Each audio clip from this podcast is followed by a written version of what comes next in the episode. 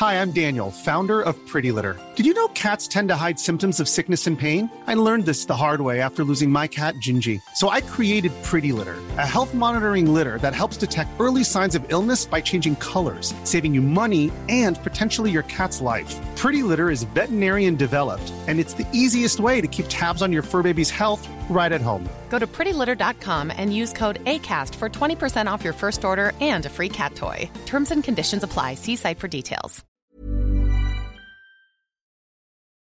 Escuchas. Escuchas un podcast de Dixo. Escuchas Linterna Mágica con Miguel Cane. Por Dixo. Dixo. La productora de podcast más importante en habla hispana.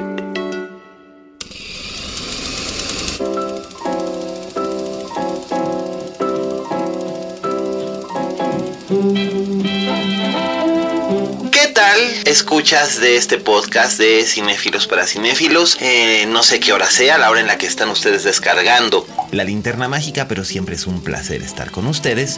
Soy Miguel Cane, el monstruo estrella de este podcast y hoy me acompaña eh, de vuelta, victoriosa esta mesa, un rostro conocido de este podcast, ¿No Roberto será- Cavazos. ¿No será voz conocida, Miguel? También, también, pero bueno, yo sí te estoy viendo la cara. Buenos días, buenas tardes y buenas noches. Escuchas, ya extrañaba saludarlos así. Es verdad, pues ya, estamos aquí. Este es un placer estar en la semana 43 de la linterna mágica. 43 semanas, ¿eh? Se dice rápido, ¿no? Sí, oye. Qué barbaridad. Pues bueno, ¿qué te parece si empezamos por el principio? Pues es el mejor lugar, a menos de que queramos aplicar un Christopher Nolan. Y empezar por el final. Pero no, aquí vamos. Las noticias de la semana. Pues bueno, la noticia gorda de la semana es que no solamente tiene planeado Damien Chazelle, el director de La La Land, dirigir una biografía de Neil Armstrong, el astronauta, Oh. con este con Ryan Gosling, que esa va a ser su siguiente película y pues obviamente O sea, ya de plano, ya, ya ahora Ryan Gosling se volvió lo que hubiera sido Miles Teller. Eh, pues para él, sí, pero bueno, Sí. ya sabes que a Ryan Gosling como que sí le gusta repetir con, con los directores con los que se siente cómodo y en confianza, Sí, eh, incluyendo a Nicolas Winding Refn. O sea que si con alguien no ha repetido es porque no se, no se llevó bien. A- A veces pasa, pero en este caso, pues habrá, habrá que ver. Y no solo eso, sino que también vuelve a lo musical, eh, pero no en el cine, sino en la televisión. Achis. va a dirigir el piloto para una serie de televisión llamada The Eddie, que es acerca de un club de jazz en París en la época contemporánea. Obviamente se filmarían escenas en locación, no hay elenco todavía confirmado, ni tampoco qué cadena la lo va a distribuir. Pero lo van, va a ser una producción de Chazelle y el guionista James Thorne, que eh, ha tenido eh, series de televisión en la BBC como The Fates, una... una Ah, Jack Thorne. Jack, Thorne. Thorne. Sí, sí, sí, sí, sí. No, The Fates, a mí me gustó mucho. ¿Tú lo has Sí, visto? Es una serie de, de suspenso sobrenatural, ¿no? Sí, pero desgraciadamente se, que- se quedó con Cliffhanger al final de la primera temporada y no, no hubo segunda. Ah, qué tristeza. Que fue una súper lástima, porque en verdad está muy interesante. Sí. Este, si le pega esta, a ver si él se vuelve a aventar The Fates, este. Segunda. Pero ahora en Estados Unidos o algo así, nada más donde, donde, tenga el backing de un network. Sí, pues eh, entre los networks y los streaming services que han mostrado interés por el proyecto están HBO, Showtime, American Movie Classics y eh, Netflix. Entonces, pues a ver cuál, con cuál se va Damien Chazelle con este proyecto. Por otro lado, pues ya anunciaron la, la fecha del estreno del capítulo 9 de Star Wars. Y va a ser el 24 de abril de 2019. Esta se va a estrenar en Memorial Day en lugar de estrenarse en Navidad. Me O sea, pregunto por qué. pues no tengo ni la más remota idea, pero de todas las que están planeadas es la única que no se va a estrenar en diciembre. Y también ya, este, ya dijeron que con el capítulo 9 se cierra la saga Skywalker, Ujú. Pero que sí va a seguir habiendo películas sobre el universo Star Wars. Exacto. No, no, no, pero, pero pregunta, o sea, tangenciales o episodios nuevos. No han querido decir, solamente han dicho que el universo Star Wars no ha estado explorado del todo. Esta nota salió en The Hollywood Reporter. Y según Disney piensan seguir eh, creando eh, películas ambientadas en este universo, aunque la historia de la familia Skywalker, que ha abarcado desde 1977, eh, va a quedar, digamos, conclusa en el episodio número 9. Pues me parece raro que quieran, quieran, como se dice, cortar ahí este, a la vaca gorda. Vaya, porque yo francamente siento que si estos tres son los madrazos que todos esperamos que son, o sea, si ya las, las dos nuevas que han salido han sido un de, billón de dólares cada uno, ¿no? Y todavía Entonces se me salga episodio 8, ¿no? Mil millones en nuestro vocabulario, pero del billón. Entonces, a mí se me hace que si les va muy bien con Rey, si Rey termina siendo quien termine siendo, entonces sigue siendo la saga de esa familia y punto. Eso es lo que yo diría. Después del episodio, después del episodio 9 no necesariamente se acaba. Es lo que pienso yo. Pues no lo sé. Habrá que ver lo que dicen los test markets. Pero viendo que también las historias solas, en el caso de Rogue One, les, les fue bien, aunque bueno, no es exactamente. Pero las demás historias, pero las demás historias independientes o no independientes, pero tangenciales al, a la, al a, los episodios, sí, a los episodios, vaya, por no decirle otra cosa. Em, esta es la única que no tiene personajes como personaje principal a un personaje que ya existía en la trilogía. En efecto. Este, o sea que no entiendo. no sé si les va a ir igual de bien a la película de Han Solo sin Harrison Ford. No entiendo si le va a ir igual de bien a una película sobre Boba Fett o sobre un joven Yoda. Este, porque Boba Fett, yo no sé yo no sé qué es lo que buscan hacer con Boba Fett. El, truco de Boba Fett. Entre más lo explican, menos interesante es. Sí, entre más lo han explicado, menos interesante se ha vuelto. Exacto. Para mí, o sea, cuando nos enseñaron que es su papá y que en verdad que es un clon y todo eso, yo dije, ¿y qué? O sea, a mí yo prefería que estuviera él siempre ahí parado en silencio, sin comentar, este, realmente. Em, no, no, no entiendo por qué todo tiene que tener un origin story. Pero pues no sabemos. Disney digamos que ha preferido mantener en secreto estas cosas. Pero digamos que lo único que han dejado entrever es esto. Y la fecha definitiva es el 24 de mayo de, mil, de 2018. bueno, sabremos que habrá y sabemos cuándo. Sabemos que habrá y sabemos cuándo. Este, pero yo no dudo que seguirá habiendo después de eso. Y no nada más estos episodios así tangenciales de que, oye, la historia de Obi-Wan o la historia de quién sabe quién. No, yo creo que lo que van a hacer es, ah, supongo que se van a ir en otra dirección con personajes que van a ir introduciendo en esta nueva trilogía. Eso es lo que yo supongo que podrían hacer para poder mantenerlo y hacer un facing out. Digo, lo tienen que hacer de todos modos por razones obvias. Digo, ya Carrie Fisher ya no está aquí eventualmente, eventualmente los personajes de la saga Skywalker que conocimos en, las, en, la primera trilogía van a tener que ser sustituidos por otros personajes, pero lo más probable es que si bien no, no sean, a lo mejor a lo que se refieren con Skywalker es que va a ser la última en la que aparezca Mark Hamill, I don't know. Pues vamos a ver si llega a la última él. Ay, no sé, yo espero que sí. Aunque por ahí había corrido un rumor, pero no dejaba de ser únicamente un rumor.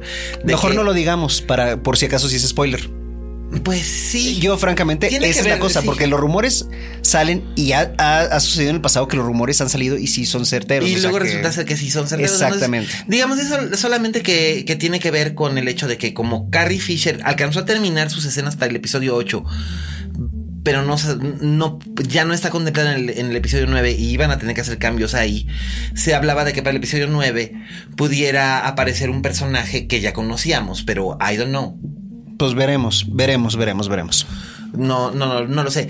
Y le ofrecieron a David Fincher ser el director de World War Z 2.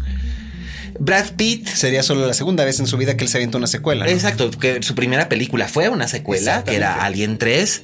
Y que no fue en nada parecido a lo que él quería hacer. Nada, ahí 20th Century Fox lo obligó a hacer lo que querían hacer ellos con la, con la franquicia. Em, al final de cuentas, él tuvo que pelear mucho para que esa película tuviera el final que tiene, pero ahí fue porque lo apoyó Sigourney Weaver. Sí. Y eh, ellos pensaban que ese era el final final y después pues resulta ser que anda, vete, no. No, pues después resulta ser que le ofrecieron un buen de lana a Sigourney Weaver y ella dijo, vamos. Pues sí, claro, por supuesto. Pero pues como, como, como bien se dice por ahí, a veces la mansión necesita otra piscina. Entonces, este, entonces ese es el caso. Y, o los hijos necesitan ir a la universidad. O, o necesitan ir a la universidad, exacto. Bueno, ahora ya bueno, aparte de que ya la hija de Sigourney Weaver ya, ya creo que ya ni siquiera debe estar en la universidad, ya debe ser una adulta. Eh, ella ya no tiene pero ningún tipo de... en, en, ese entonces. Ah, y esto no tiene que ver con Sigourney Weaver, estamos hablando, estamos hablando de, otra película totalmente. sí, pero bueno, déjame regresar. Brad Pitt está comprometido con Paramount para hacer una segunda y tercera parte y quiere hacerlas también. Además, sí, eh, tú y yo habíamos comentado eh, a, nivel, a, nivel, personal, ajá, que este que Brad Pitt finalmente Brad Pitt no resultó ser la estrella de cine que hace 20 o 15 años eh, se suponía que estaba tirando para ser, digamos, el 20 Robert, años fácil. El Robert Redford de, de esta generación. Y finalmente no, no, ni a nivel taquilla, ni a nivel eh, Star Power. Eso no quiere decir que Brad Pitt sea un mal actor, al contrario, yo creo que Brad Pitt es muy buen actor. Es muy buen actor y lo ha demostrado en cosas como Benjamin Button o en Seven o en Fight Club. Eh, e incluso en siete, en siete años en el Tíbet, que a nadie le gustó, pero a mí me parece que su trabajo ahí realmente es muy bueno. Y pues. Soft Monkeys, incluso. Ah, bueno, es, que de hecho ahí su única nominación al Oscar ha, venido de ahí. Por su por unas actuaciones menos sutiles, pero bueno. Exacto, pero bueno, eran, eran los 90 y era la época en la que ese tipo de, de actuación off the wall llamaba mucho la atención, porque acuérdate que también fue cuando nominaron a a Leonardo DiCaprio por What, City in Gilbert Grape. Un poquito antes de eso, pero sí. Como dos o tres años, ¿no? Y bueno. Yo diría que incluso más que eso. Y Angelina Jolie ganó un Oscar, cosa curiosa, este por Girl Interrupted, haciendo un personaje también muy poco sutil. Yo no entiendo cómo Angelina Jolie ha ganado premios de actuación, pero bueno, mm. ese soy yo. Eh, el caso es que, bueno, pues ahí tenemos, ahí tenemos que Brad Pitt pues está comprometido a hacer esta. Pero David Fincher se le ofreció y punto. No sabemos más que eso. No sabemos más que eso y ha sido básicamente instancias de Pete. Pete quiere a David Fincher. Pues es que quién no lo querría para su película, pero. Claro. No, no puedo ver una situación en la cual Fincher aceptara dirigir World War Z, no sé que le ofrecieran a él como sueldo personal el equivalente del presupuesto de la película. O una cosa por el estilo, o que le ofrecieran alguna otra producción, carta blanca en alguna otra producción que él quisiera hacer. O una cosa semejante. Eh, pues ya veremos, pero yo personalmente espero que Fincher no lo haga. Pues mira, Paramount ya había retirado de su parrilla eh, World War Z 2, porque World War pues. Que ya pasó cuánto tiempo? Cinco años. Exacto, y es demasiado tiempo. Y además fue una película mala. Digámoslo como Más bien lo que era, más que mala, era sumamente mediocre. Y tediosa. Eso es lo que era. O sea, porque tenía momentos que está perfectamente cumplidor en ciertos sentidos, pero para la premisa del libro. No, el, libro es que el libro es. El libro es por un lado es escalofriante y por otro lado te mueres de la risa. Porque es una serie. Los que han leído el libro saben a lo que nos referimos, los que no. Y léanlo. léanlo. Léanlo, por favor. Es una serie de testimoniales sobre, sobre la guerra contra los zombies. O sea, imagínense un Magnolia de una guerra mundial contra los zombies. Exacto. Eso, y, los zombies ahí aparte no eran los zombies que no son zombies de 28 Days Later. Exacto. Eran como los de The Walking Dead. Exacto. Se iban, se iban descomponiendo igual, iban avanzando lentamente, no corrían, no, no escalaban así como hormigas. Y este invento que sacaban en la película de. Ay. De Igual hubiera sido interesante, pero no tan interesante como la premisa original del Por supuesto. Y estaba mal, estaba mal ejecutada. Y además, no sé, por ejemplo el personaje de Brad Pitt, yo sentí que estaba como que a medio coser. Eh, nunca entendí por qué Mirel Inos estaba en esa película, porque ella es una buena actriz, pero básicamente estaba como. De adorno. Como, de adorno. No, sí, sí, sí me enteré luego que se, se, cortó mucho de su personaje. Yo también lo siento y la verdad es que. Sí, o sea, sí, sí, hubo un subplot entero que el, este, el personaje de Matthew Fox, que también casi no sale en la película, tenía todo un subplot donde ella tenía un, un affair con él y toda la cosa. Órale. Sí, y eso desapareció totalmente de la historia. Mm, pues bueno, ahí lo, ahí lo tienen. Este Paramount está necesitando una, una franquicia nueva eh, que corra paralela a Mission Impossible. No creo que World War Z lo sea. No, yo tampoco. Yo tampoco lo tengo, lo, tengo muy claro. Pero pues es que solamente tienen una. Y es, y es Mission, es Mission Impossible. Bueno, pues para eso buscas. Para pues eso sí, porque quisieron instaurar una con aquella película sobre Hércules con The Rock y le fue de la patada. Aunque fuera una película con The Rock, ni siquiera le fue bien en, en taquilla. Entonces, pues andan buscando todos los Tiene una cantidad de buenos actores en esa película también. Ay, ya sé. Y, la película realmente era mala mala, mala. ¿Cómo no lo iba a hacer? Pues, mira, eh, la cosa es que todos los estudios están buscando de un modo o de otro una, tener una franquicia que puedan explotar. Y todos quieren ser Disney con tres o cuatro. Es efectivamente. Y bueno, por ejemplo, Sony Pictures, antes Columbia, eh, tenía una buena franquicia durmiente en Ghostbusters y desperdiciaron su oportunidad maltratando su producto. Sí, no, yo no estoy de acuerdo contigo. Yo la, yo la vi y dije. La película no es mala, pero la maltrataron en el sentido de que no la vendieron bien. ¿Cómo lo hubieras vendido tú?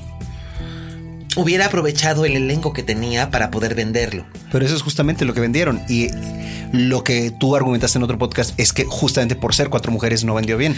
Porque no la vendieron bien, no supieron aprovechar teniendo a esas cuatro mujeres, no supieron, el estudio no supo, el departamento de marketing no supo cómo aprovecharlo y se acobardaron ante las reacciones que hubo en redes Yo la quise ir a ver precisamente por los trailers, donde salían las cuatro actrices siendo chistosas como son. Sí, pero dime, los horarios de las películas. Ah, eso no es lo mismo que saber venderla bien. Eso, aparte, también es cuestión de, de los cines.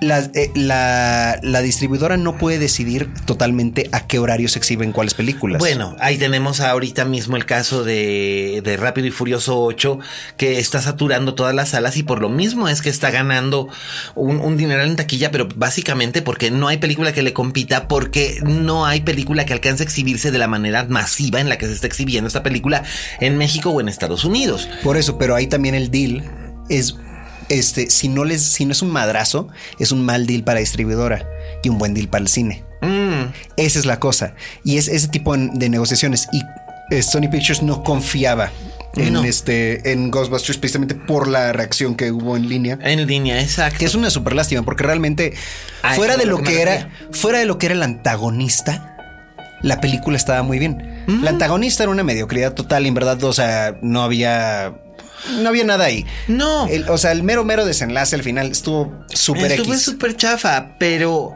Pero digamos que había, había una buena comedia ahí. Sí.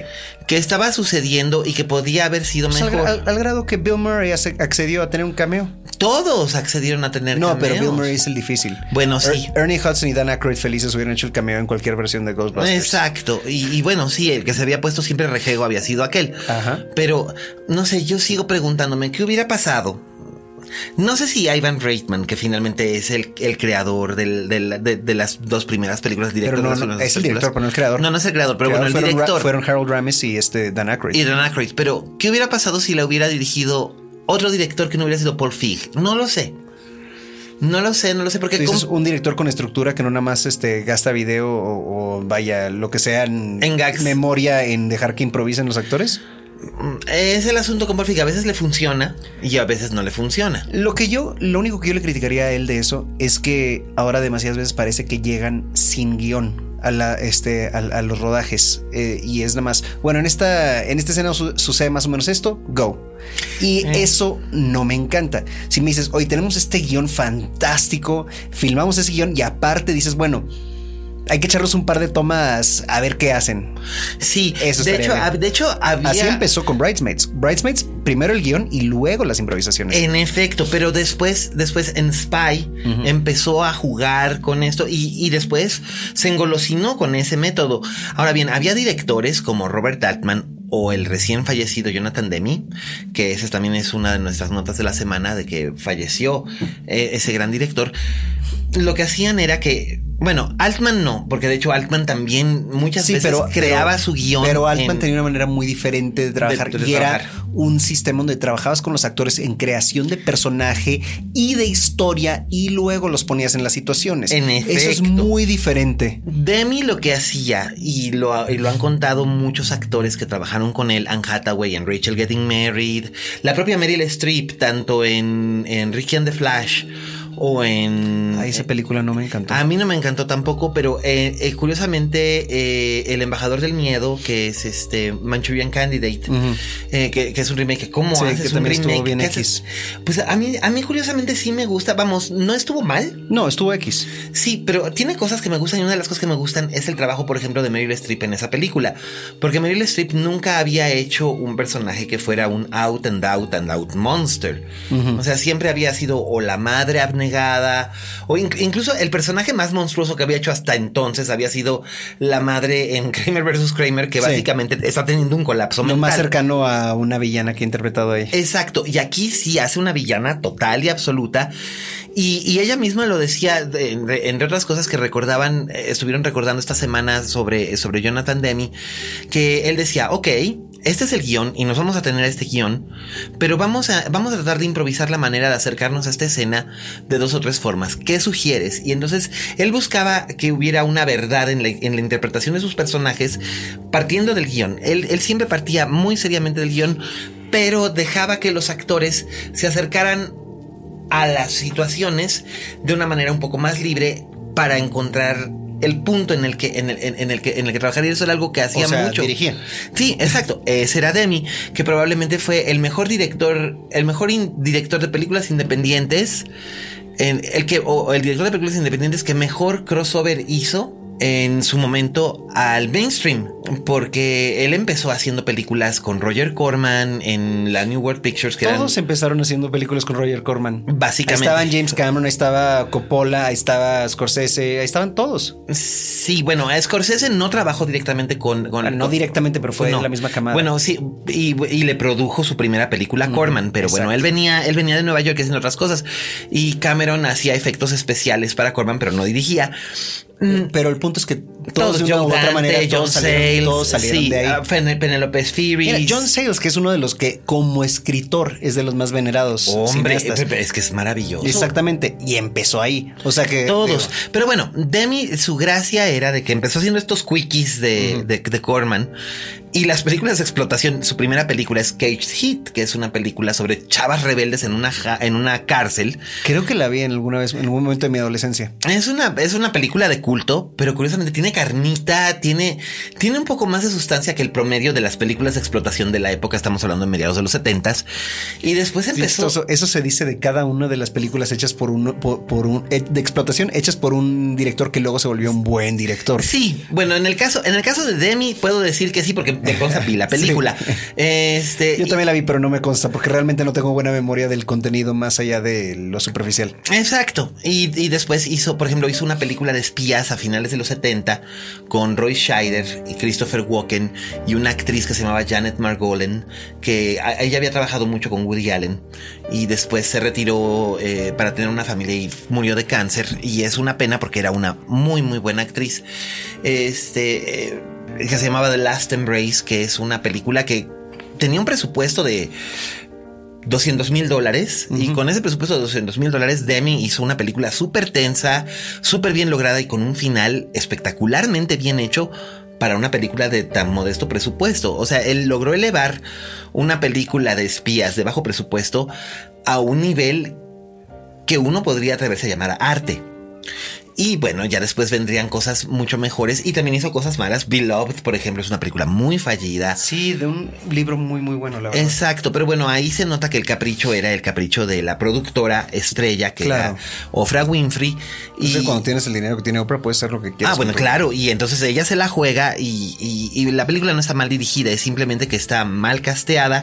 Está mal armada. Eh, sí. Está mal armada, la verdad, porque no, no, no estaba bien escrita, no estaba bien nada. No, y, y curiosamente por eso es que a Demi no le gustaba trabajar con gente en ese sentido que tuviera em, más poder que que él en un momento dado en las películas, porque tuvo malas experiencias con Beloved, con una que se llamaba The Truth About Charlie, que era un remake de Charade, y con una que se llamaba Swing Shift, que era una película de Kurt Russell y Goldie Hawn, en la que Goldie Hawn le protestó absolutamente por todo. Entonces él le dirigió la película como ella quería, al final de cuentas, porque ella era la productora, y básicamente él no la reconocía como una película de Jonathan Demme él prefería las cosas que había hecho como Something Wild, aquella comedia que era un poquito como una comedia de un screwball comedy con Melanie Griffith y Jeff Daniels o Married to the Mob. Qué bueno o, Jeff Daniels. O este, o incluso eh, él, él le dijo a Dino de Laurentiis no cuando, cuando en el 2006 ya estaban en, preproducción para Hannibal. Hannibal y estaba, estaba estaban contratados eh, Jonathan Demme y Jodie Foster, bueno, no contratados, pero digamos que eran primera opción para, para retomar sus trabajos como, como director y como protagonista, como Clarice Starling, en la secuela del Silencio de los Inocentes. Pero el libro, eh, el libro es una cosa muy diferente. Y en el libro, Thomas Harris hace del personaje de Clarice Starling algo terrible. Entonces Jodie Foster y Jonathan Demi, por, una cuestión de principios, los dos dijeron, no vamos a hacer esto mientras esté esto así. Y Dino de Laurentiis les dijo, ah, no, es que tiene que ser así porque yo lo digo. Y entonces los dos muy cordialmente dijeron, pues no, y se bajaron. Y les estaba, o sea, prácticamente Dino de Laurentiis les estaba aventando dinero para que lo hicieran. Prueba es, Anthony Hopkins lo hace, ¿no? Y la verdad el resultado Hopkins hace cualquier cosa. Sí, y el resultado fue y el resultado fue muy muy fallido. De hecho, Anthony Hopkins lo acabamos de ver en el tráiler para Transformers 3, 4, 7. 4, 7, 4, 7, whatever. Mm. Pero pues ya sí, pues, ah, pues le, le, pues, le llegan al precio a Tony Hopkins ni hablar. Pues sí. Pero bueno, pues esas han sido nuestras noticias de esta semana. Y a Jonathan Demi lo vamos a extrañar, pero no es la última vez que hablamos de él en este podcast. Este, ¿qué te parece si vamos a lo siguiente? La crítica de la semana.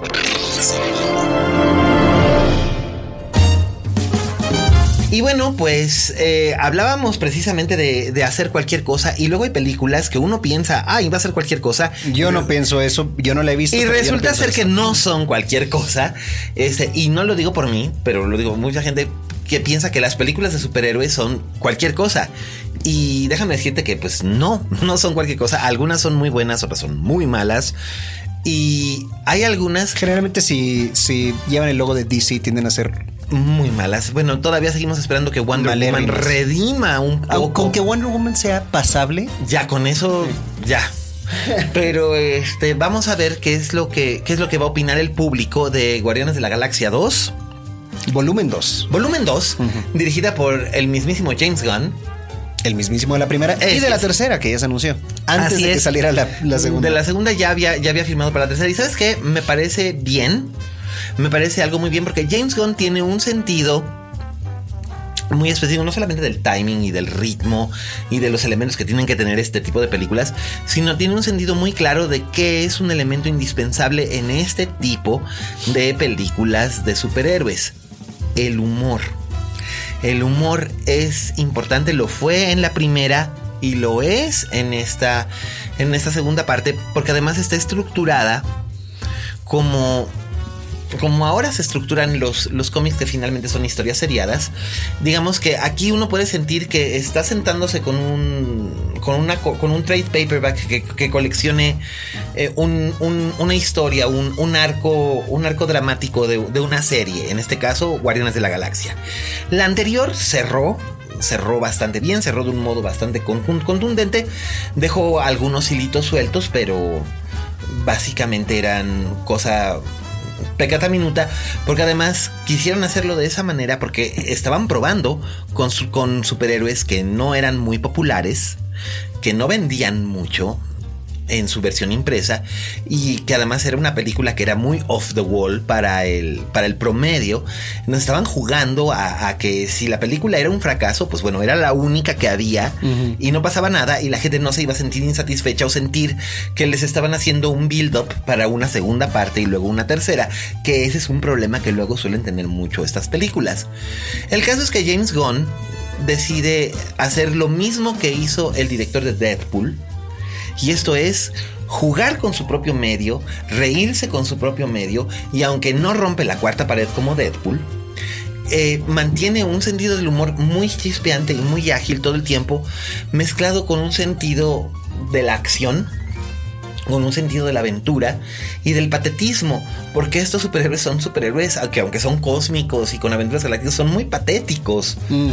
pero al mismo tiempo... De unos con historias muy tristes. Sí. Todos, de hecho, con historias muy tristes. Todos con historias muy tristes. De hecho, eh, aquí se revelan algunos aspectos que nos, que nos hacen entender mejor la personalidad de Peter Quill, alias Star-Lord. Que creció sin padre, eso sí lo sabemos desde el, eso principio. Lo desde el principio, pero ahora. Y luego termina huérfano porque cuando él es muy pequeño muere su, muere su madre. Muere su madre, pero ahora vamos a saber por qué creció sin padre. Este. Y además también está, por ejemplo, Gamora, que tiene. Que tiene por una parte es un, es un peso terrible ser, ser la hija de quien es, y lo sabemos desde la primera película también. De Thanos. De Thanos, que, decirlo, es, que, es, que, es, uno de los grandes monstruos de la galaxia.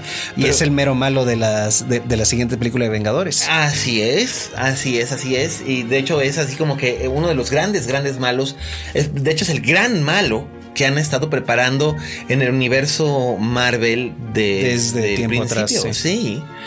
Entonces, bueno, a, Gamora le pesa mucho esto, a su hermana también, y, ese, y a su hermana también la vemos, la, vemos por aquí. sí, eh, esa la hace Karen Gillan. Así es. Eh, que me da mucho gusto verla ahí trabajando porque tuve pues el placer de trabajar con ella en Doctor Who. Años atrás, este, y la pasé muy bien con ella. Es muy, muy linda, tipaza, y me da, me da gusto verla triunfando. Pues eh, ella, ella aquí hace el papel de la hermana de Gamora. Nebula. De Nebula. Y tienen tienen curiosamente así como que algo, ocurren cosas interesantes en el desarrollo de los personajes y además es muy padre porque son personajes femeninos que están muy bien establecidos en lo que es una cinta con mucha testosterona, mm. pero no, eh, pero digamos que Gunn no se le olvida que el fanboy que va a ver la película por lo regular no va solo, va con su novia cuando tiene novia y que también hay fangirls. Y también hay que, hay, que deshacernos de este estereotipo de que nada más por ser fan de cómics no vas a tener pareja. En efecto. No, ser fan de cómics no te hace un loser. En no sé, personalmente yo he tenido parejas. Y he perdido por los cómics. Y, además también ha habido, y, también ha habido, ah, también hay chicas que son fans de cómics que, que, muchas veces se piensa, ay, es que a las chicas no les gustan los cómics. ¡Ja! A ver quién dice. Eh, de hecho, esa es una de las razones por las que Joss Whedon está dirigiendo o preparando ahora la película de Batgirl. Entonces, pues bueno, eh, los dos personajes femeninos están muy bien. Groot está muy simpático, pero básicamente es. En esta ocasión a Groot le toca hacer comic relief. Porque es este. Groot en general, hasta las acciones al final de la primera, era exclusivamente comic relief y de repente lo ves y dices, oh, este, pero. Mira, yo siento que a ese personaje también para la tercera y a la larga en la próxima de los Vengadores también va a tener más crecimiento. Sí, por supuesto. Y digamos que las semillas de eso ya se están empezando a formar. Em, y el elenco, la verdad es que está, está muy bien. Por ahí aparece Elizabeth de Vicky, esta actriz australiana. Que, este, que, hace, que hace el papel de la de Ayesha, la, la líder de los soberanos, The Sovereign, que es una de estas eh, razas espaciales de la, de la Marvel. Eh, también, bueno, está el infaltable cameo de Stan Lee. Claro. Eh, el, el, cameo de Stan Lee está muy gracioso. Y está Kurt Russell, no digamos de que, pero ahí está Kurt Russell. es un personaje súper crucial y es Kurt Russell. Sí. Es él solito razón para ir a verla. Sí, sí, sí. O sea, ya nada más por nada más por eso, ahí está, ahí está él. Entonces, eh, la película realmente está muy bien y tú sientes como que vas avanzando. Leo 32 páginas del primer, eh, del primer número y de repente llego a este punto donde va a empezar el segundo. Y entonces paso al siguiente número y está, está armada como un, como un story arc de cómic. Y eso, eso se agradece porque es congruente no solamente con su medio original, aunque esta es una historia que aunque toma elementos de, de toda la serie pasada y presente también tiene elementos originales que no me sorprendería que se incorporasen en un futuro a la serie de Guardians of the Galaxy, que además ahora goza de muy buena salud impresa gracias a la película anterior. Sí, claro. Y, la verdad es que está, está bien escrita, es ingeniosa, el, el humor está muy bien. Y por ejemplo aparecen personajes que no pertenecen específicamente a esta al universo de los Guardianes de la Galaxia, pero que se incorporan muy bien. Por ejemplo, aparece Mantis, que originalmente pertenecía al universo de los Vengadores. Entonces. Pues en un sentido todavía pertenece a él. Eh, de hecho, sí. Es, el mismo, es el mismo universo. Eh, en efecto, pero ella era parte de los Vengadores en los años 70 y luego durante mucho tiempo no se supo ¿Qué te hace pensar que no va a llegar a serlo? En efecto. Quedan varias películas. Quedan varias películas y además aquí como que se están estrechando los vínculos entre, entre los, las dos caras del universo Marvel, la cara de la Tierra, que es la que hemos explorado, que se ha visto en Capitán América, en Avengers, etcétera, etcétera, y la cara espacial. Y la cara, este, ¿cómo se dice? Interdimensional.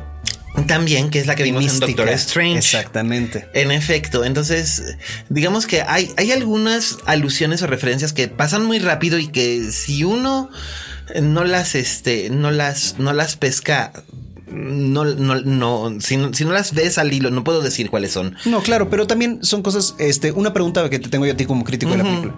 Este, ¿pueden, ¿podemos disfrutar la película sin entender esas referencias? Puedes disfrutarla incluso sin haber visto la primera. Porque yo tengo que decir, yo no, yo no vi la primera.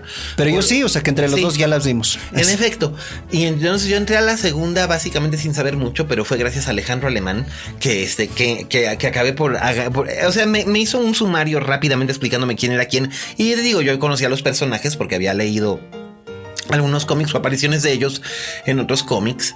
Eh, Peter Quill es un personaje muy que muy frecuentemente aparecía y sigue apareciendo en X-Men. Entonces dije, ah, está bien, como que ya más o menos entiendo.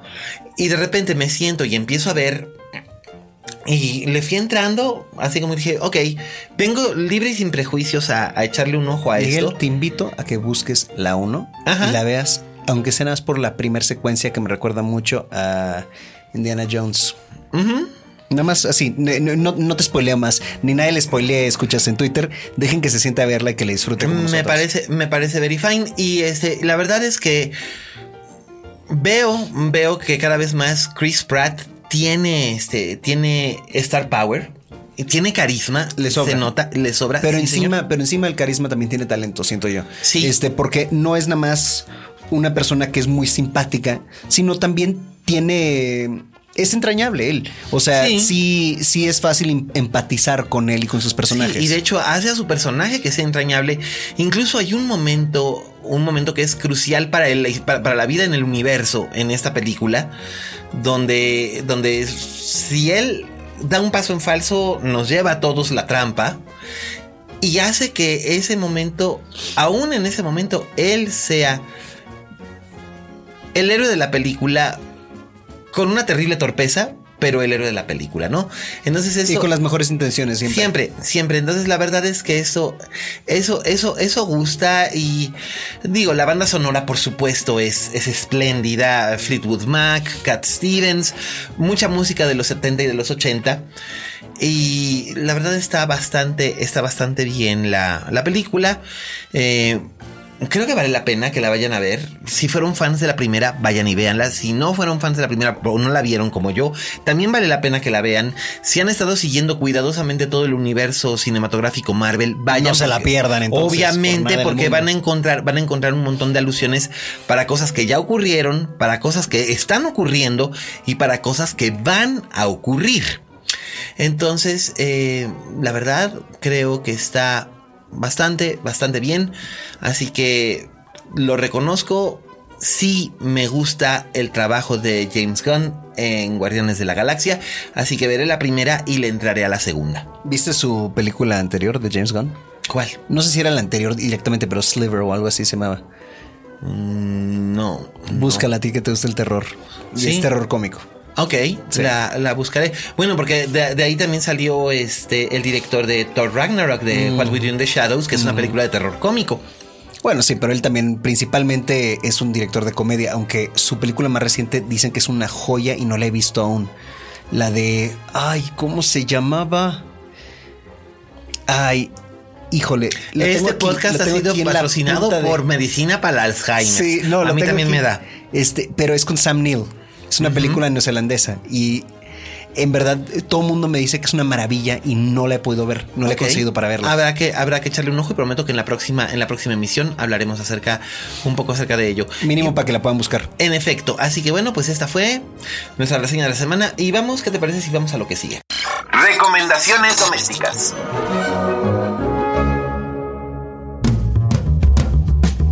Pues bueno, este es el momento en el que les recomendamos alguna serie o película disponible por televisión o en alguna de las plataformas digitales eh, que están disponibles para ustedes.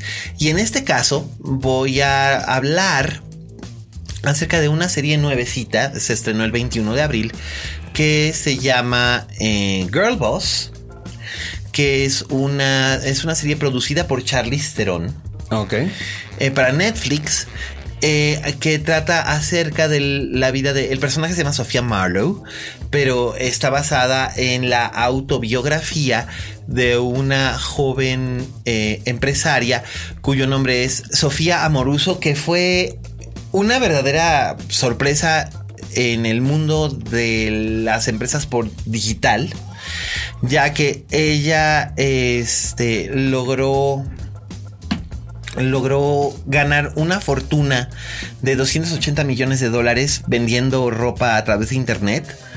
Eh, partiendo ah, sí sé cuál es nada. Sí, cómo no, sí, sí, sí. Vi, los, vi el tráiler en algún momento, creo, sí. Sí, pues la, la, serie está, la serie está muy bien.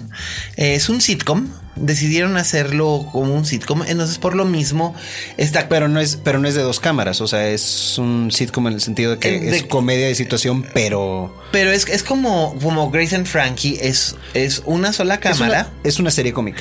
Es una serie cómica de media hora y protagonizada por Britt Robertson. Ajá. Eh, la chica de Tomorrow World. Ah, ¿O Tomorrowland? Este, Tomorrowland. Tomorrowland, que también había aparecido en Under the Dome, aquella serie basada en la novela de Stephen King. Y en algún esas películas de Nicholas Sparks, ¿no? Así es. Entonces, ella es la protagonista haciendo el papel de Sofía Marlowe y también la acompañan en el, en el, en el cast sale Johnny Simmons en el papel de su novio, eh, que es eh, Johnny Simmons. Si ustedes lo recuerdan, él estuvo en una comedia muy exitosa, muy divertida que se llamaba The Late Bloomer y es la verdad es un actor bastante bastante bueno y en papeles recurrentes o en, en actuaciones especiales está Dean Norris que ya había trabajado con ella en Under the Dome. Eh, está Norm MacDonald, está RuPaul. Está Melanie Linsky y también está, RuPaul. RuPaul, pero además sale RuPaul como RuPaul Charles, o sea, no sale como drag queen, sino que sale en su, como él, en su persona, en su persona masculina, este que es su es su vecino que es guardia de seguridad y por lo tanto es muy serio y muy severo en su trabajo, pero cuando pero cuando ya están eh, digamos que hangueando normales, hey girl eh, está ambientada en San Francisco eh, y es, simpático. Te muestra las tribulaciones de una nini, porque básicamente Sofía Marlowe es una nini que solamente Híjole, aquí sí voy a mostrar inculto que es una nini. Ni trabaja ni estudia. Ah. O sea, básicamente she's coasting through life. Se la, pasa pasando del día al día viendo a ver qué, va a pasar con su vida hasta que se encuentra en una situación en la que no tiene chamba, no tiene, no tiene renta.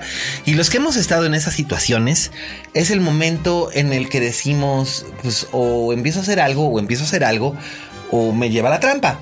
Sí. Y ella descubre su llamado en estas tiendas de ropa usada o ropa vintage. Y levanta un negocito primero en eBay que en la vida real llevó a esta chica a convertirse en supermillonaria. No sé qué destino vaya a tener la serie eh, como tal. Apenas he visto la primera mitad de la, de la serie, pero la verdad la encuentro bastante recomendable. Es ligera, es entretenida, pero por ser ligera no necesariamente significa que uno pueda, pueda llegar a sentar, desconectarse y dispersarse, porque sí tiene elementos que van captando la atención y además tiene estas pequeñas subtramas dramáticas que funcionan bien. O sea, la relación de ella con su padre, la relación de ella con su novio, que es un músico de rock, y todas estas cosas que, si bien dan pie a situaciones cómicas, hilarantes o absurdas, también eh, van como que cuestionándole a ella su situación en la vida, ¿no? ¿Quién soy? ¿Qué hago aquí? ¿Y cómo voy a finalmente aprender a ser una adulta?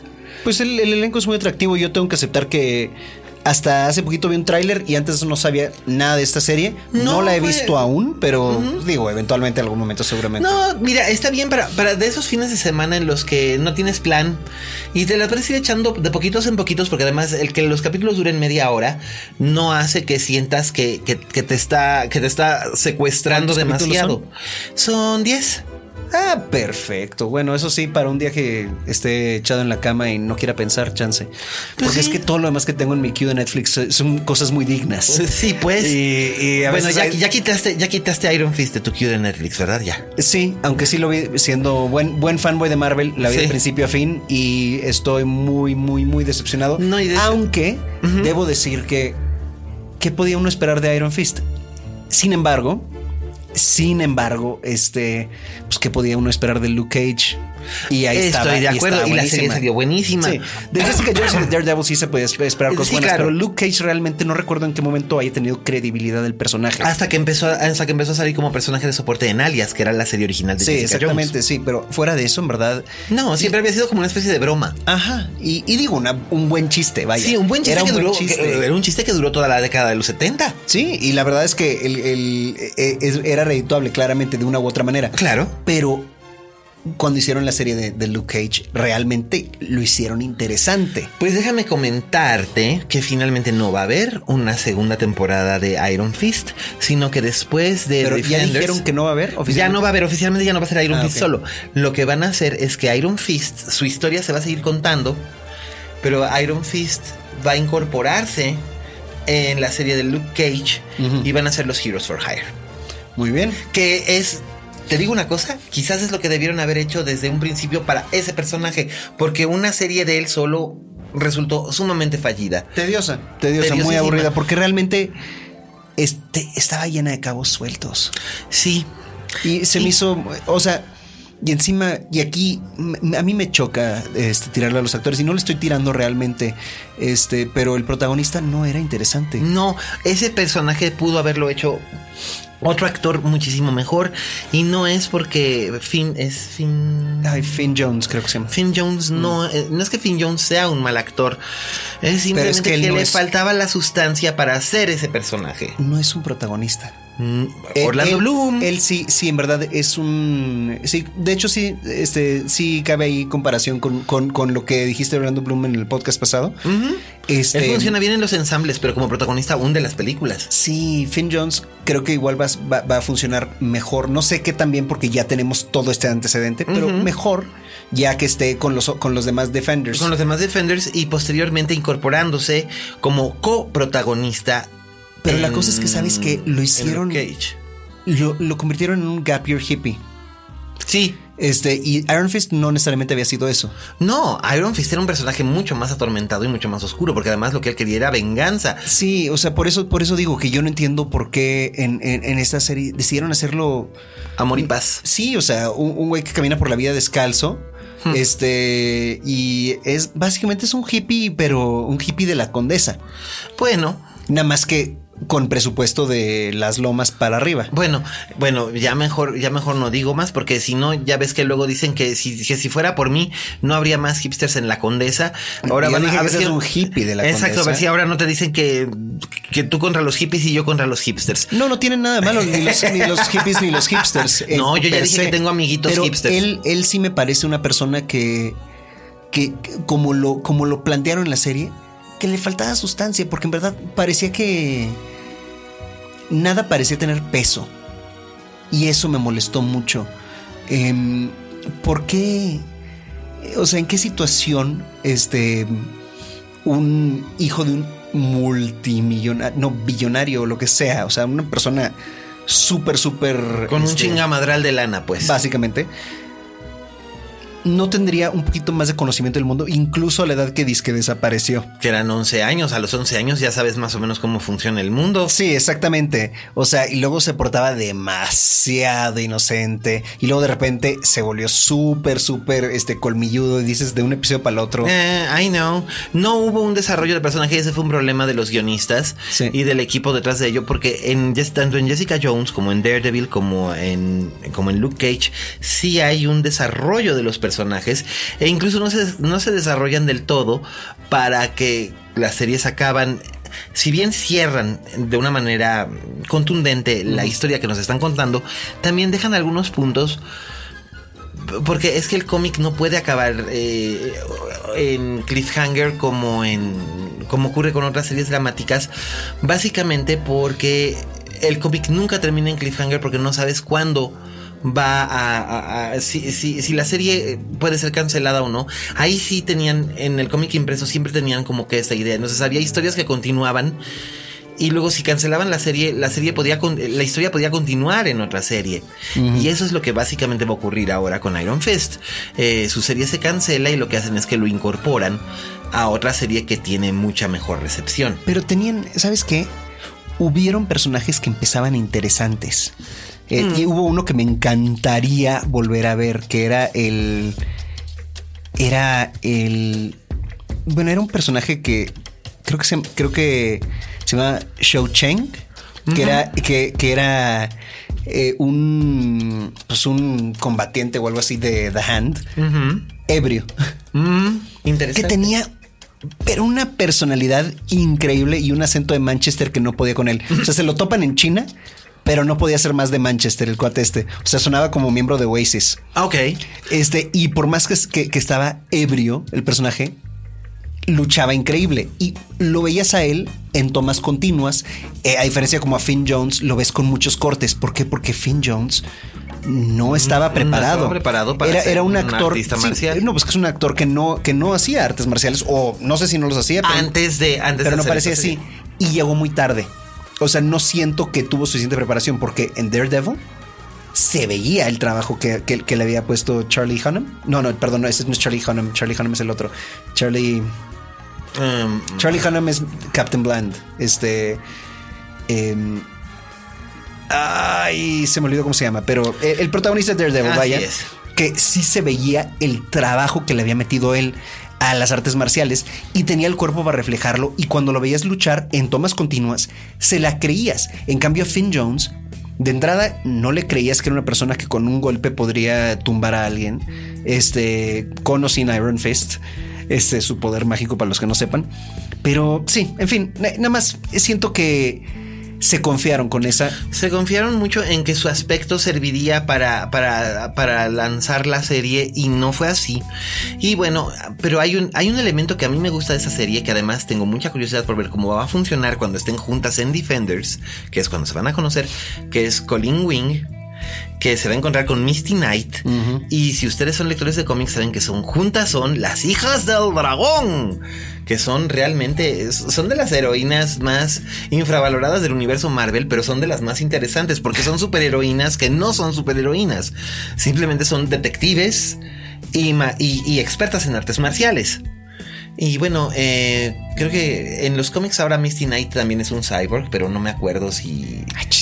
Eh, pero es en los cómics, no es en la. obviamente no es en la serie. Eh, no, todavía no le ha sucedido nada que necesite que ella se vuelva un cyborg. Pero en fin. No, pero bueno, ya veremos qué es lo que ya dimos dos reseñas cuando nada más íbamos a dar una. Nada más íbamos a dar una, pero bueno, ahí lo tienen. Así que bueno, ahí están las recomendaciones domésticas. Échenle un ojo a Girlboss, ríanse un rato si, si se quieren desconectar, pero van a ver cómo se, se desconectan, pero de todos modos van a aprender cosas. Incluso pueden aprender cosas acerca del interesante mundo de los negocios, fíjate. Y yo soy una papa para esas cosas, sin embargo fue así como que dije, oh, se me prendió un foco. Bueno, pues la pondré ahí en mi Ahí la tienen. Sí, pues la verdad es que vale la pena asomarse a ver Girl Boss. Y no vale la pena asomarse a ver Iron Fist, al menos de que sean como yo, de los que queremos ver todo para no perdernos de nada. En efecto, porque, porque Iron Fist, guacala. Pero bueno, vamos con nuestra siguiente sección, que es... Oye Fuentes. Hola, ¿qué tal? Esto es Oye Fuentes, el espacio que Miguel Cane me brinda la linterna mágica. Yo soy Raúl Fuentes y me encuentras en Twitter como arroba Oye Fuentes. Y el día de hoy, pues quiero platicarles una noticia que precisamente salió en Twitter que me llamó muchísimo la atención y es que el director Naim Shyamalan, el director de Sexto Sentido, anunció que su próximo proyecto se va a llamar Glass, se va a estrenar en enero de 2019 y va a ser la secuela tanto de la película Unbreakable o El Protegido que se estrenó en el año 2000 como de Split o Fragmentado que se estrenó pues prácticamente a principios de este año. Es un proyecto esperadísimo por muchísimos fans, entre los que me incluyo, porque Unbreakable pues fue una película que cuando se estrenó allá en el año 2000, pues no existe este culto que ahora existe de las películas de superhéroes. No se estrenaban tres o cuatro películas de estos personajes al año. De hecho, en el 2000, pues fue un año muy importante precisamente por el estreno de esta película y también por el estreno de la película de los X-Men dirigida por Brian Singer. Entonces, de alguna manera, aunque eh, Unbreakable no estaba basada en un superhéroe, en un cómic real, sí rescataba muchísima de pues todo este mundo, esta cosmovisión muy personal y que a final de cuentas, pues bueno, ya era como eh, un proyecto que traía Shyamalan de hacer una trilogía con el personaje de Bruce Willis, de David Dunn, este guardia de seguridad que descubre que pues tiene una fuerza sobrehumana y que de alguna manera está buscando cómo hacer el bien. Por otro lado, con la película de Split, pues pues básicamente nos enteramos hasta el final de la cinta que es una, y perdón por el spoiler, pero pues que es una, una película en la que se narra el origen del supervillano, que en este caso pues es el personaje que interpreta James McAvoy como la horda. Y cuando vemos por fin que, en el último, la última escena aparece Bruce Willis en el, este mismo personaje del protegido, pues bueno, las expectativas se, fueron al cielo y además tomando en cuenta que Shyamalan de alguna manera ya regresó, y lo digo de alguna manera porque para algunos no fue como este gran regreso, pero ya regresó a pues a ser nuevamente querido, digo ya se le quitó este apelativo de que sea el nuevo Spielberg, pero por lo menos ya es como más querido pues bueno, pues para mí me parece que sí es como muy interesante, sobre todo porque ya en el reparto están confirmados pues los cuatro actores principales que son Bruce Willis, que es Samuel L. Jackson en su papel de Mr. Glass, que es eh, James McAvoy en el papel de Kevin y también Anya Taylor Joy, que es pues la niña de la bruja, que también aparece en Fragmentado. Entonces, eh, pues esta fecha de estreno de enero de 2019, yo creo que sí, algunos ya los tiene esperando a ver qué es lo que va a pasar, cómo van a jugar estos cuatro personajes en escena. No se sabe si será ya la conclusión de este mundo compartido creado por Shyamalan o a lo mejor es el principio de algo más, ¿no? Puede, puede ser que eh, después se cree una nueva trilogía o nuevas películas, eh, no sabemos. Lo cierto es que de alguna manera, aunque llega pues tal vez muy tarde, recordemos que van a ser 19 años entre la primera y la tercera película, pues lo cierto es que ahorita si el tema da, da para mucho todavía, seguimos viviendo la época dorada de los superhéroes y no parece que esto vaya a terminar en algún momento. Me gustaría escuchar tu opinión al respecto de qué, qué, opinas de que exista una nueva película de Shyamalan que va a tratar sobre el tema de los superhéroes. Escríbeme al Twitter de arroba oyefuentes. Yo soy Raúl Fuentes y te agradezco tu atención. Nos vemos la próxima semana. Hasta luego. Escuchas. Escuchas. Linterna Mágica. Fixo. Pues gracias Raúl, ya escucharon ustedes a nuestro friki favorito desde Guadalajara. Ese no, estoy, seguro si friki significa lo que quieres decir. Bueno, eh, ya, en el, ya, lo reconoce el diccionario de la Real Academia de la Lengua Española, que es este, friki es eh, fan eh, desmesurado de todas estas clases de cosas, así que bueno, pues... A lo que en inglés llamarían fanboy. Un fan, sí, pero como, como dije en el, como dije en el podcast pasado, a mí me caen muchas veces muy gordos los fanboys, pero Raúl Fuentes es mi fanboy. Yo lo encontré primero. Así que es eso, y yo por eso quiero mucho a mi amigo Raúl Fuentes. Yo no lo encontré primero, yo también soy un fanboy. Yo te mando saludos de fanboy fanboy. Raúl, nos vemos en Twitter. Sí, porque además, además al Raulín lo conozco, hijo, desde que era Raulín, a Raúl lo conozco desde que él tenía como 19 años. ¡Ah! ¿Cuánto tiempo ha pasado desde aquel entonces, mi querido Raúl? No sé, depende. ¿Cuántos años tiene ahorita? Este, no, pues no, no, no, no puedo decir porque ese es un secreto muy bien guardado, pero, pero, pero, pues. Porque podría, podría tener 20 años o seguir si que lo conoces de un año atrás, o sea. No, fíjate que lo conocí todavía en los 90. así que ya, te imaginarás. Pero bueno, pues ahí tenemos, ahí tenemos a nuestra colaboración semanal de Raúl Fuentes. Lo pueden encontrar como, como ya saben, como arroba oyefuentes. Qué bueno que nos hiciste caso y estás haciendo tu branding. Este, y bueno, pues, ¿qué te parece si vamos con el postre de este, de este podcast? Vamos. El, clásico, de la, semana.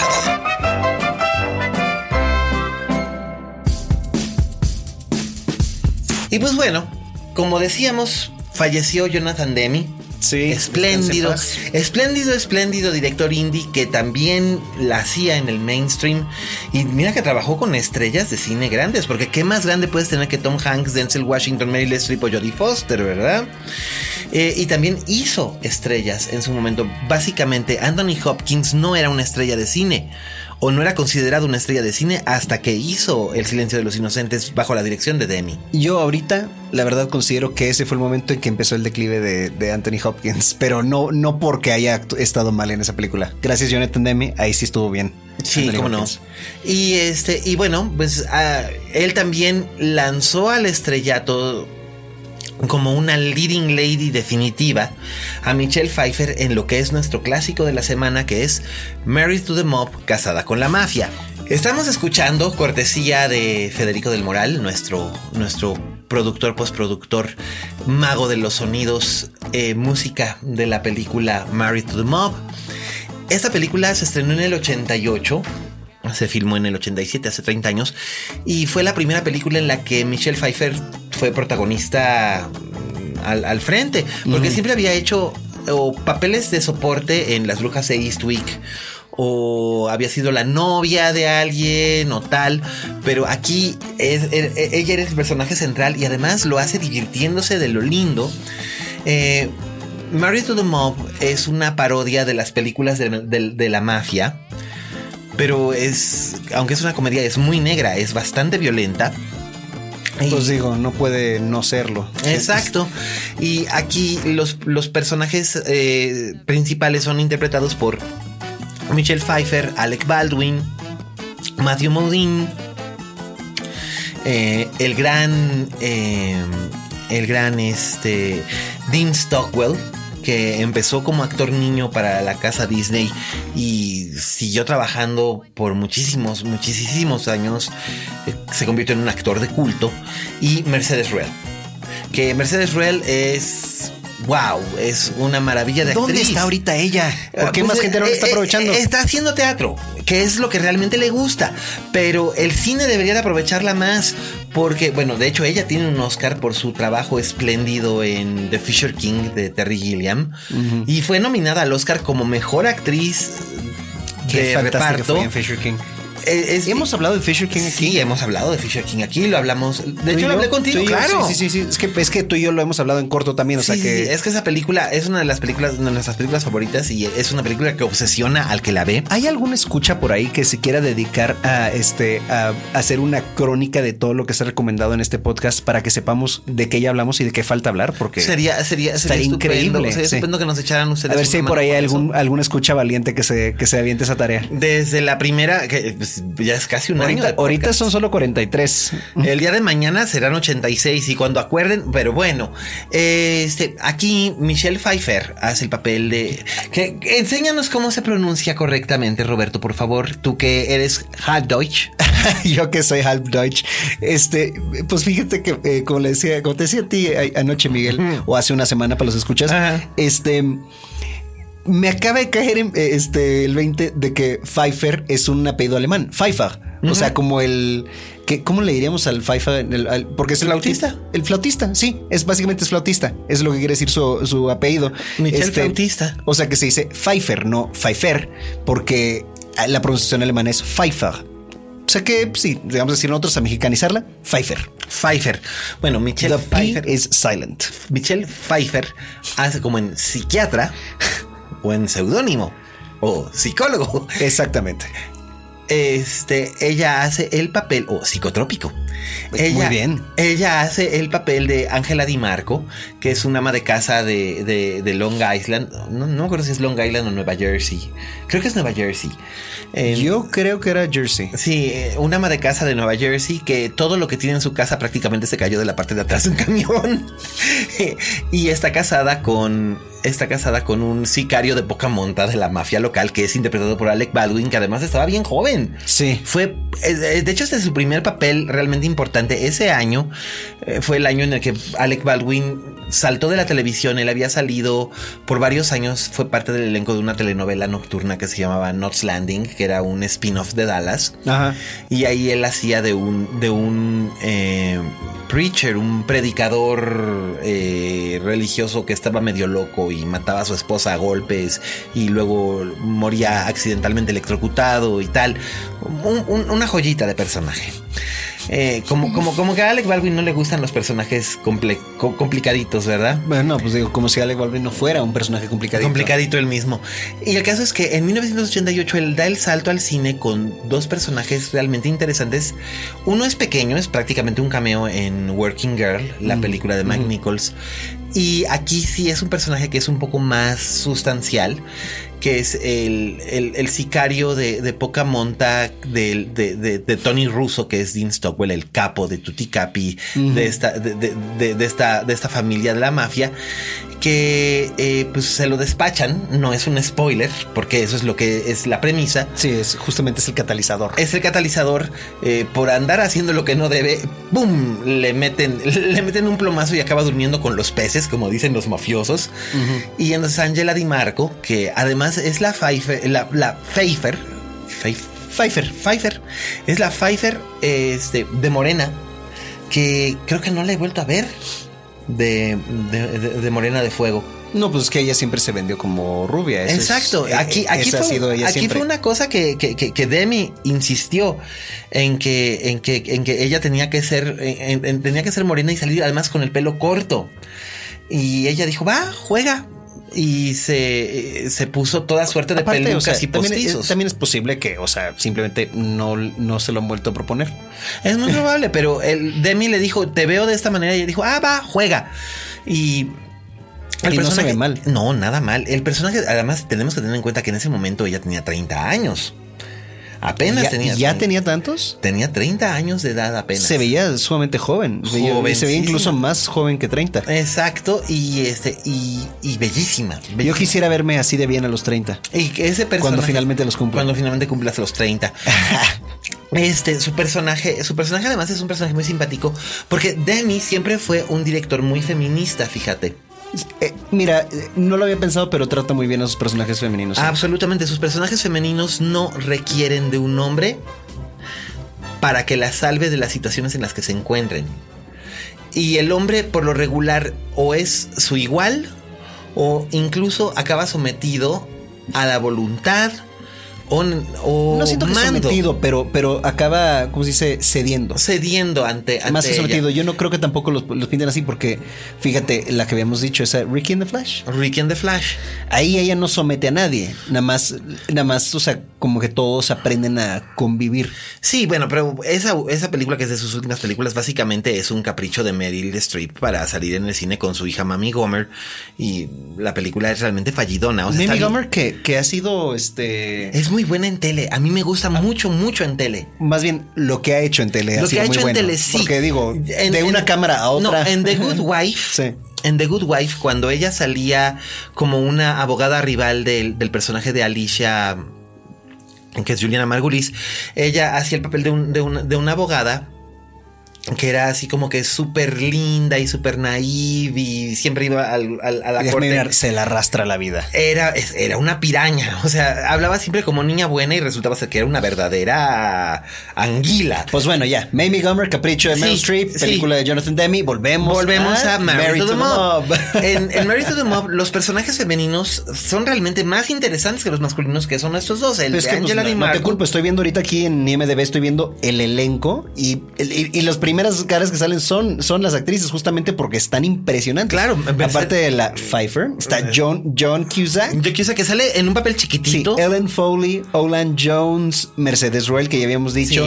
O sea, está increíble ese reparto. Tienen una escena que es, de hecho, es la, es la primera Nancy Travis, incluso. Nancy Travis sale ahí también como manzana de la discordia. Sale Sister Carol East, la cantante, la cantante jamaiquina de reggae. Tiene ahí un papel eh, como la, la jefa de Ángela Di Marco cuando esta huye de, Nueva Jersey y llega a Soho en Nueva York.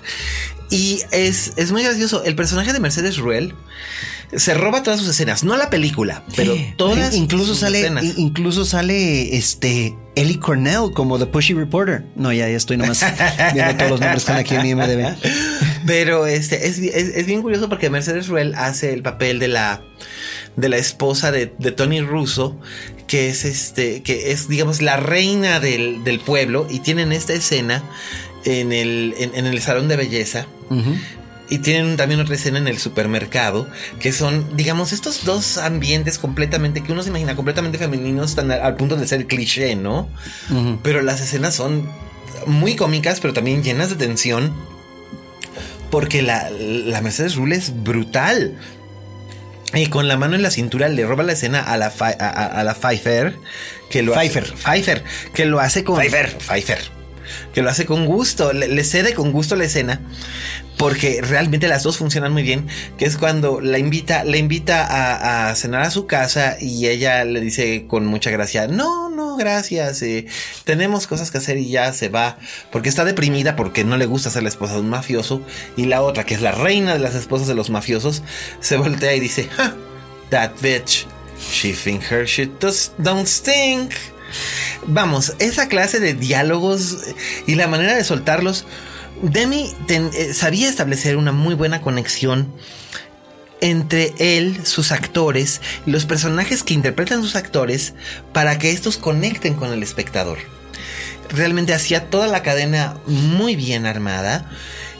Y esto hacía que él fuera un director espléndido, eh, porque incluso en material que en manos de otros directores hubiera sido muy menor, como Ricky and the Flash. O pasable. O pasable, eh, lograba hacer cosas notorias, e incluso tomando melodramas, lo, lo que hubiera sido un... Rachel Getting Married, por ejemplo, podía haber sido un melodrama bastante común para Lifetime Television.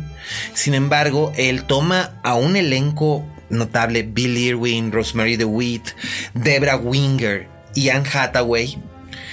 Y, hace de esta situación melodramática una película muy intensa, muy honesta, con visos casi casi de tragedia griega y al mismo tiempo muy contemporánea, muy inmediata, acerca de la adicción, la búsqueda de la redención y es, hace un gran, gran trabajo. La verdad es que esta, es la primera película en la que mucha gente se dio cuenta de que Anne Hathaway no solamente era una presencia luminosa y alegre, como habíamos visto en las películas de de las este de, de del diario de la princesa o una actriz competente eh, en un ensamble como había sucedido en Brockback Mountain aquí ella es el centro de la película y hace una actuación realmente muy descarnada. Bueno, sí, y, y, yo estoy de acuerdo que deberíamos recomendar Rachel Getting Married. Sí, y Pero... Rachel Getting Married, eh, voy, a este, voy a este punto.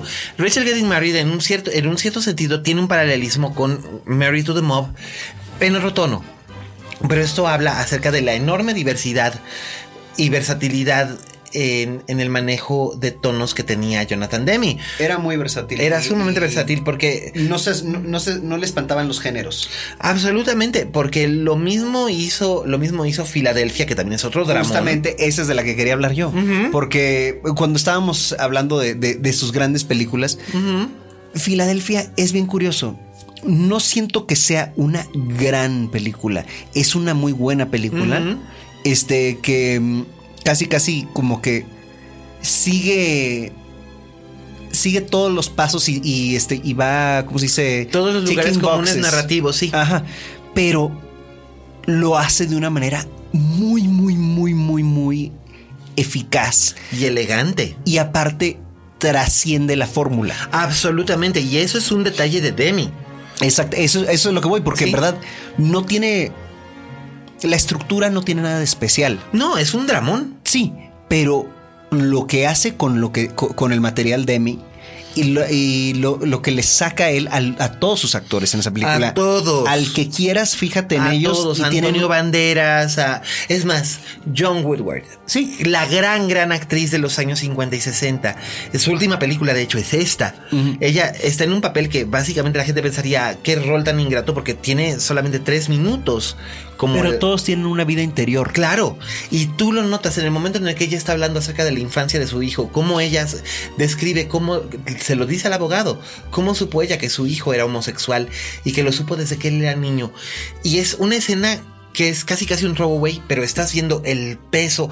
Deme sabía que John Woodward era una enormísima actriz, que Denzel Washington era un enormísimo actor, los pone juntos, es un enormísimo actor, los pone juntos en el mismo cuadro y saca una escena que, te dice tantas cosas y te llega al corazón y dices, es que esta mujer está sufriendo porque ese, ese que, ese que está, que, que, que están exhibiendo, que está luchando por su vida en ese tribunal, no solamente es eh, que es ahí donde le cae el 20 al personaje de Denzel Washington, que es ligeramente homofóbico y bastante escéptico al respecto de esto, se da cuenta de que eh, no es solamente eso, sino que también es un ser humano que fue... es cuestión de, derechos humanos. En efecto, y ahí es donde él, acaba como que de agarrar y entender el concepto. Entonces es, es bien bonita y además Filadelfia la hace Jonathan Demi. Eh, la hace básicamente porque cuando sale El silencio de los inocentes, la comunidad gay siempre le había tenido mucho afecto a, las películas de Demi y de hecho algunas de sus películas como Crazy Mama o Married to the Mob eh, se habían vuelto de culto dentro de la, de la, de la comunidad gay, pero cuando sale Silence of the Lambs, sí pusieron el grito en el cielo algunos, algunos sectores porque... Eh, el personaje mm, de Ted Levine. De Ted Levine no es exactamente transgénero. No, pero bueno, veto a saber porque no se explica bien. No se explica bien. En el libro, francamente, en, el libro Thomas Harris lo, describe como transexual, pero no es el caso. Pues, por eso, transexual de hecho estaría incorrecto porque no se ha hecho ninguna, eh, ninguna, operación. Y, no, y no es transexual preoperatorio tampoco porque no vive como mujer. No, exactamente. O sea, no, este, si se identifica como mujer, no lo hacen explícito en la, eh, en la película, pero fue ese descuido chance. O sea, yo no siento Por eso Ted Talley no quiso, era un descuido de Thomas Harris, pero Ted y no supo cómo abordarlo, nos decidió como nada más mostrarlo como tomar los elementos que podía mostrar, pero esos elementos con los que él no se sentía cómodo porque no estaban bien explicados dentro de la novela, no usarlos. Y esto dio pie a una ambigüedad que se prestó a, que por un lado funciona muy bien porque francamente lo mantiene el personaje muy impredecible en efecto pero por otro lado sí obviamente provocó provocó la el malestar en algunos sectores de la comunidad LGBT. Claro, porque se sentían mal representados. En efecto, que bueno, fue, la verdad es que le fue peor que, que, que, que, a, que a William Friedkin cuando hizo Cruising. O a Brian De Palma cuando hizo Vestida para Matar.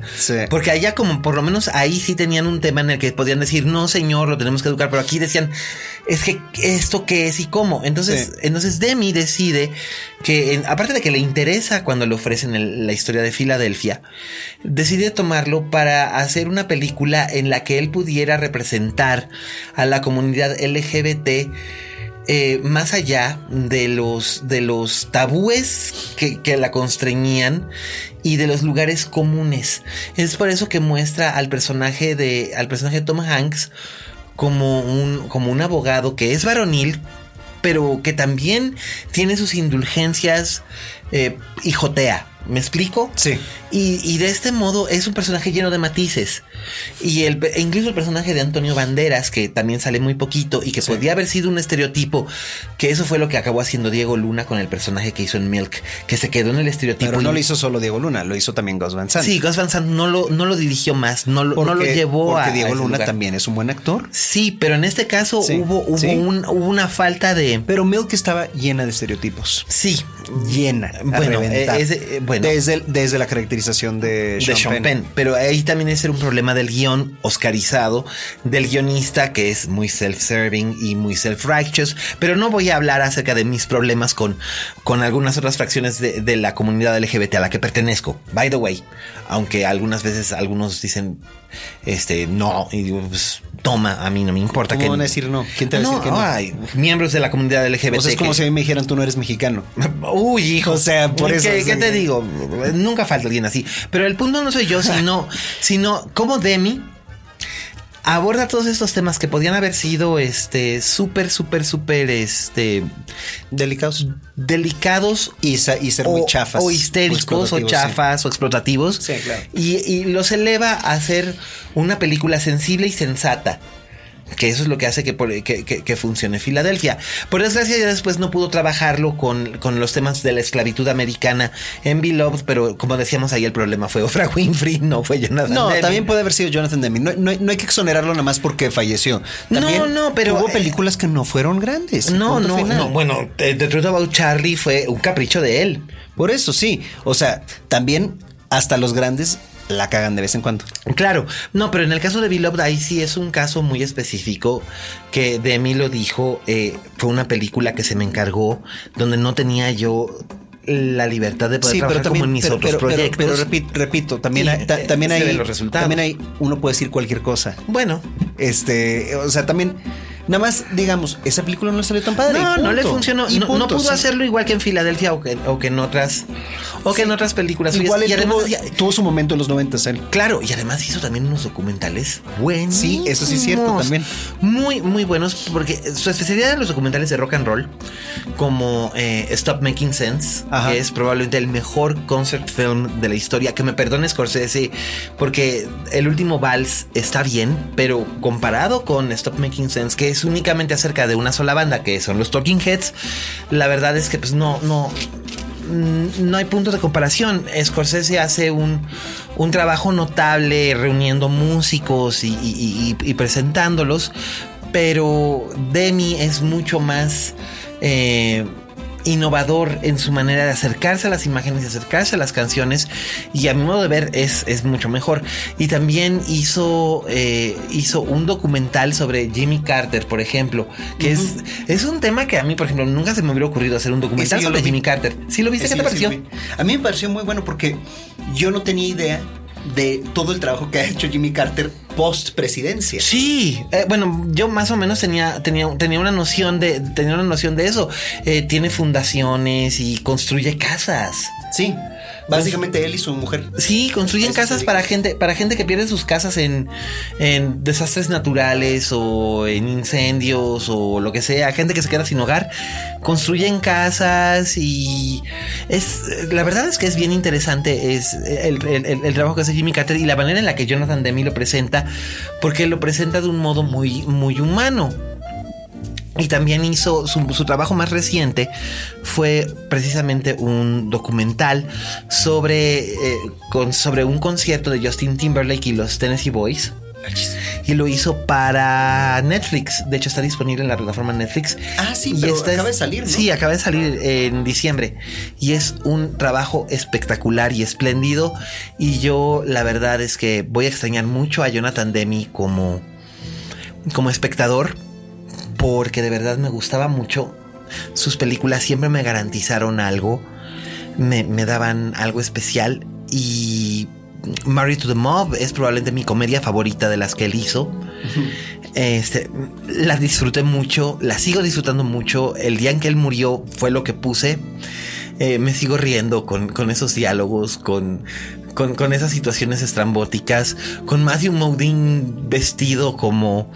como No, como agente del FBI. Ah, sí. Súper limpito y peinadito y todo, y sin embargo haciendo, haciendo un montón de tonterías para conquistar el corazón de, de Ángela de Marco, y con, con Michelle Pfeiffer. Eh, Pfeiffer, Pfeiffer. muy bien. Eh, con Michelle Pfeiffer realmente radiante de carisma y riéndose de sí misma y de verdad, también pienso en tener 17 años y ver por primera vez El silencio de los inocentes. Nunca había visto algo semejante. Y sentir que Clarice Starling era no solamente una heroína en la película, sino que era una heroína para mi generación. Era nuestra Clarice Starling. Y este, y recuerdo haber visto ocho veces la boda de Rachel en cine. Sí, tú de eso sí eres muy, muy fan, incluso más que El Silencio de los Inocentes. Muy, muy fan, porque es una película que me habla mucho de cosas que son muy personales para mí, la búsqueda de la redención, eh, el, exorcizar los, nuestros demonios personales y cómo nuestros vínculos familiares, aunque sean difíciles y espinosos, no dejan de ser nuestros vínculos familiares. Y de verdad, Jonathan Demi fue un gran, gran cineasta. Cualquier cosa, cualquier cosa que pueda yo recomendarles de él. Incluso Beloved, que es fallidona, o La verdad sobre Charlie, que también es fallidona, tienen detalles brillantes, tienen detalles notables, y de verdad no puedo exhortarlos más que suficiente para que para que busquen algo suyo y usen el hashtag la linterna mágica o el hashtag linterna mágica para venir y contarme qué les pareció lo que hayan visto de Jonathan Demi. Y con esto llegamos al cierre de esta emisión. Gracias. yo les quiero poner este, una tarea en Twitter. ¿Qué? Porque lo pensé desde que estamos hablando de Filadelfia. Sí. Escuchas, ¿a ustedes se les ocurre un actor que tenga mejor cara de indignado que Denzel Washington? Sí, sí, por favor, con el hashtag linterna mágica. Yo soy arroba, yo soy Rob Cavazos. Y que te lo digan. Y hay otro detalle que antes que se me olvide, dejemos de hablar de Jonathan Demi. Sus bandas sonoras siempre eran exquisitas. Ya están, eh, escucharon ustedes toda esta música de fondo que nos acompañó. son, son, son realmente exquisitas. Era su gran amor, aparte de su, de su familia, sus hijos, eran el cine y el rock and roll. Y siempre, siempre dio oportunidad a músicos desconocidos o invitaba a músicos famosos a no solamente a, aportar música para sus películas, sino a actuar en sus películas. Así vimos a Robin Hitchcock, a Belinda Carlisle de las Gogos, a Sister Carolist, a Fab, Five Freddy. Um, ¿Quién fue el caballero que apareció en Ricky and the Flash? Eh, ay, Rick Springfield. Ahí está. Rick Springfield, el de, el de, el de Jesse's Girl. Eh, Chris Isaac un montón, un montón de este, un montón de cantantes que se volvieron actores en manos de Jonathan Demi. Y de verdad estoy muy, muy conmovido por la, por la pérdida de, de, Jonathan Demi. Fue, fue un director que marcó a mi generación. Su primera película se estrenó en el año en que yo nací. Así que para mí era especial, era importante y pues habrá que seguirle rindiendo homenaje precisamente viendo su impecable trabajo. Muchas gracias por acompañarnos. Gracias Rob. Gracias Miguel. Eh, ya saben, el es arroba, yo soy Rob Cavazos, yo soy arroba alias Cane. Nos pueden leer en Twitter, nos pueden seguir en Instagram. Eh, e incluso en nuestras respectivas páginas de Facebook. Así es. Eh, él es Rob Cavazos, yo Miguel Cane. Y pues seguimos aquí, seguimos aquí en la lucha, seguimos luchando por ver buen cine y la próxima semana habrá más. Y recuerden, como dijo la Betty Davis, en este negocio si no tienes fama de monstruo, no eres una estrella. Hasta la próxima.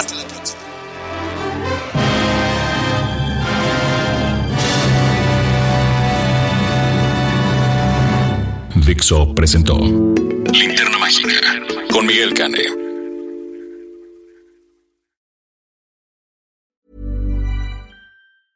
Mom deserves the best, and there's no better place to shop for Mother's Day than Whole Foods Market. They're your destination for unbeatable savings, from premium gifts to show-stopping flowers and irresistible desserts. Start by saving 33% with Prime on all body care and candles. Then get a 15-stem bunch of tulips for just $9.99 each with Prime. Round out Mom's menu with festive rosé, irresistible berry chantilly cake, and more special treats. Come celebrate Mother's Day at Whole Foods Market.